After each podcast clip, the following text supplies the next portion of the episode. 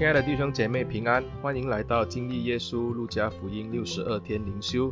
今天是第四十七天上半部，我们来看的经文是路加福音第十八章第九节到第十四节。路加福音第十八章第九节到第十四节这样说道：耶稣向那些仗着自己是义人、藐视别人的设一个比喻，说。有两个人上殿里去祷告，一个是法利赛人，一个是税吏。法利赛人站着自言自语的祷告说：“神啊，我感谢你，我不像别人勒索、不义、奸淫，也不像这个税吏。我一个礼拜进食两次，凡我所得的都捐上十分之一。”那税吏远远的站着，连举目望天也不敢，只捶着胸说：“神啊，开恩可怜我这个罪人。”我告诉你们，这人回家去，比那人倒算为义了。因为凡自高的必降为卑，自卑的必升为高。今天的经文就读到这里。从不义的官和寡妇的比喻，到今天我们要看的就是法利赛人和税吏的比喻。耶稣接续下来要教导关于祷告的功课。耶稣在这里用了两个人物，他们的身份是相当的悬殊。一个是当时受到犹太社会欢迎的法利赛人，另一个是过街老鼠，那就是税吏。在此，耶稣就要借着这两个的人物来说明祷告的功课。经文在第九节这样说道：耶稣向那些仗着自己是个义人、藐视别人的设一个比喻。仗着自己是义人的是什么意思呢？其实仗着的意思就是凭着的意思。这个人又凭着谁来断定他自己是个义人呢？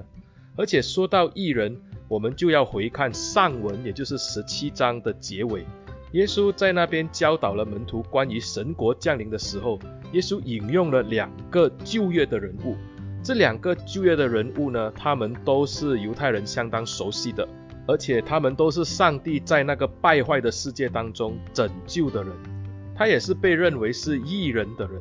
创世纪六章一节呢，耶和华对挪亚说：“你和你全家都要进入方舟，因为在这世代中，我见你在我面前是个异人。”而彼得后书二章七到八节也这样说道：“只是搭救了那常为恶人营行忧伤的异人罗德，因为那异人住在他们中间，看见他们行的不法的事，他的义心就天天伤痛。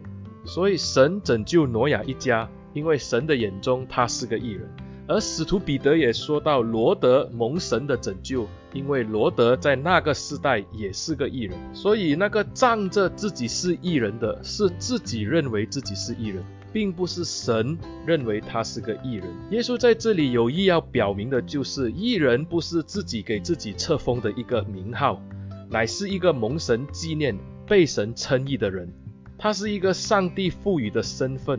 所以这一些仗着自己是异人的人，在上帝眼中并不是个艺人。为了要让这些人明白，耶稣就说到这个比喻，就说到有两个人上殿里去祷告，一个是法利赛人，一个是税吏。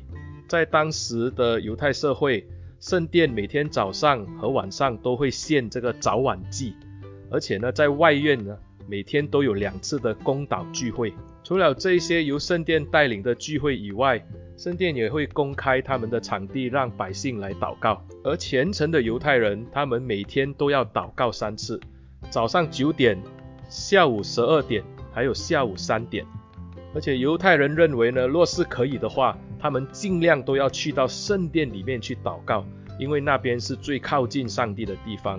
他们相信呢，在那边祷告，他们的祷告也会更加有效。因此，每一天在这三个时段里面，很多人都会去到圣殿里面去祷告。所以，耶稣在讲这个比喻的时候，很可能就是以这个情况为背景的。这比喻里面说到的第一个人物就是法利赛人。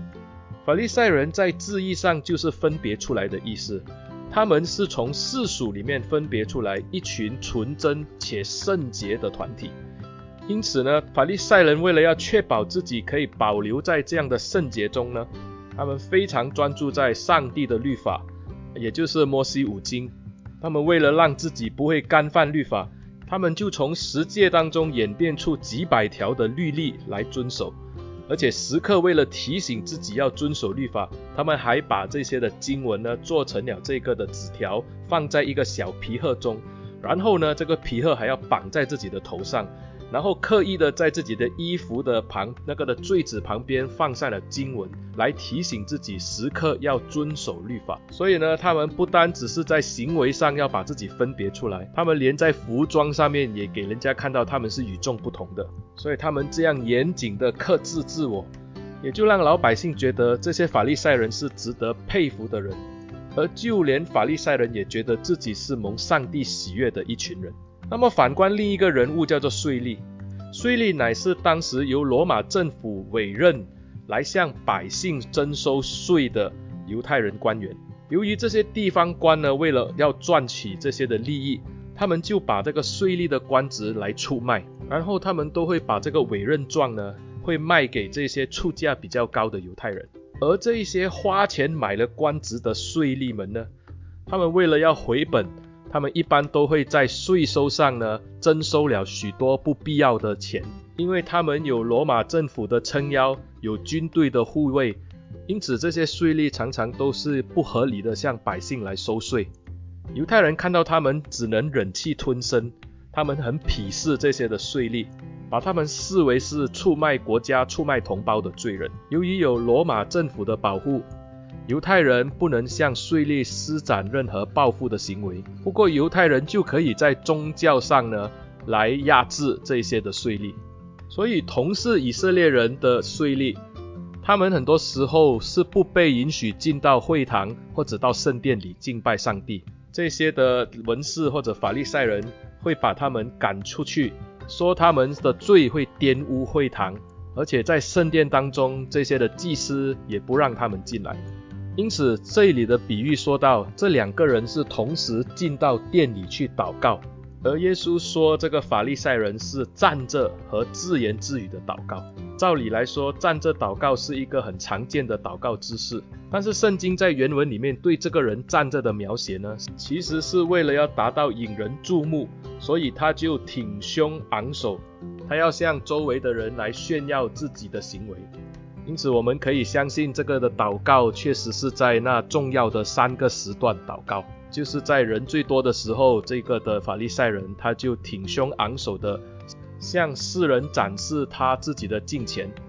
耶稣说，这个祷告是个自言自语的祷告，自言自语就是自己跟自己讲话的意思。在他的祷告当中，除了第一句说到神啊以外，全部的祷告的焦点都是放在自己的身上。他说：“神啊，我感谢你，我不向别人勒索、不义、奸淫，也不像这个税吏。我一个礼拜进食两次，凡我所得的都捐上十分之一。”耶稣说：“这样的祷告全部都是焦点放在自己身上，那个不叫祷告，那叫自言自语。”这个法利赛人他所炫耀的东西是什么呢？按照摩西的律法规定，犹太人只要在一年一次的赎罪日禁食就可以了。但是这个法利赛人却说，他是一个礼拜禁食两次，而且他还纳了十一奉献。十一奉献就是十分之一的意思，这是当纳的粮。马拉基书第三章八节有这样说过。因此，纳十分之一给上帝其实是一个规定。所以纳了这个十分一，没有什么东西是值得自豪的，因为那是按规矩做事。不过法利赛人会感到自豪呢？我们就要从马太福音二十三章二十三节来看，因为法利赛人把他所得的一切都纳上了十分一，也就是说，除了自己所赚取的金钱。法利赛人甚至连自家院子生长出来的香料，他都献上十分之一。所以在马太福音二十三章二十三节，耶稣这样说：“你们这假冒为善的文士和法利赛人有祸了，因为你们将薄荷、茴香、芹菜献上十分之一。他们做的真的是彻底，把一切所得到的，连茴香。”连这些的小蔬菜，他们也为上帝献上，看起来是可以值得自豪的一个举动。可是耶稣说他们有祸了，是为什么呢？因为这些都不是律法上的要求，他们跑去做了，还沾沾自喜。但是真正需要做的，他们却没有做。耶稣说，那律法上更重的事，就是公义、怜悯、信实，反倒不行了。所以这些法利赛人常以这些小小的行动来高举自己。所以呢，祷告当中不只是把自己举得高高的，还借此把别人贬低。他就说：“我不像这个税吏。”是的，税吏的工作确实是令人讨厌。在当时犹太人的眼中，税吏所做的一切，就跟罪人所做的勒索、不义、奸淫都是一样的。他就跟上帝说：“他不像这个税吏这样。”他是一个非常高尚的法利赛人，所以耶稣就说，这样的祷告就是一个仗着自己是义人却藐视别人的人。我们来看看这个税吏的祷告，税吏的祷告是完全不同的。十三节，税吏远远地站着，连举目望天也不敢，只是捶着胸说：“神啊，可怜开恩我这个罪人。”经文说到税吏是远远地站着，我们想他既然都来到圣殿里面祷告。为什么不走近一点呢？其实从当时的时代背景，我们理解，若是一个税吏被允许进到圣殿里面，是何等大的宽容啊！他能进来已经是不容易了。所以呢，在这个时候，对于一个长期被拒绝的人来说，这是上帝给他的莫大恩典了。而且当时犹太人也看圣殿是上帝同在的一个的象征。当这个罪人税利进到圣殿里面，他真的连举目望天也不敢，因为他越接近这个圣洁的上帝，就越看到自己的卑微和罪恶。他也只能捶着胸来向上帝祈求。捶胸这个举动是犹太人当时为了表达自己内心里面的忧伤所做的一个动作。他捶胸就表示他为他的罪忧伤和痛悔，他自己知道是个罪人，而且他是以一个敬畏上帝和专注的心态来到上帝的面前祷告，而他的祷告也就很简单，就是求神开恩可怜他。因此耶稣就说十四节，我告诉你们，这人回家去比那人倒算为义了。倒就是反而的意思。这个法利赛人自认是公义圣洁的人，而这个税吏是承认自己是个罪人，是一个卑微低下的罪人。耶稣要说的是，这样的祷告在上帝的眼中，这一个自认为义人的法利赛人，他的义就不算为什么了。而这个谦卑自己、降卑到上帝面前祈求的罪人，就是这个税吏呢，他倒被上帝称义。而且这个法利赛人的祷告根本不是向上帝祷告，除了第一句用神啊以外，其余的都是在夸耀自己的高尚。耶稣要说的是，祷告不是一个炫耀大会，不是跟上帝说你的丰功伟业，然后将你所做的这些的作为呢，要上帝悦纳你，以此称你为义。若我们可以明白自己的身份和地位，一个人就算做得再多再伟大，若是我们与上帝的智慧和上帝的圣洁来相比的时候，真的是不足一提。人来到上帝的面前，在神圣的光照底下，只能够在这个光中看到自己的软弱和无能，在这圣洁的光中，只能够把自己的污秽彰显出来。税利很清楚这一点，他在这个上帝的光中发现了自己的卑微和低落，他寻求上帝的可怜和怜悯。而他不只是在圣殿当中感觉如此，他在每一天的生活的里面，他都要面对自己的百姓对他的藐视和歧视，所以他这个时候可以进到圣殿里面来祷告，对他来讲，这是莫大的恩典，是神给他的极大的宽容，因为平时会被拒绝在外的税吏，这个时候竟然能够进到圣殿里面向上帝祷告。反观这一个自以为完美的法利赛人，从他的祷告当中，他并没有需要上帝。他所谓的祷告，其实就是跟上帝报告他自己有多好而已。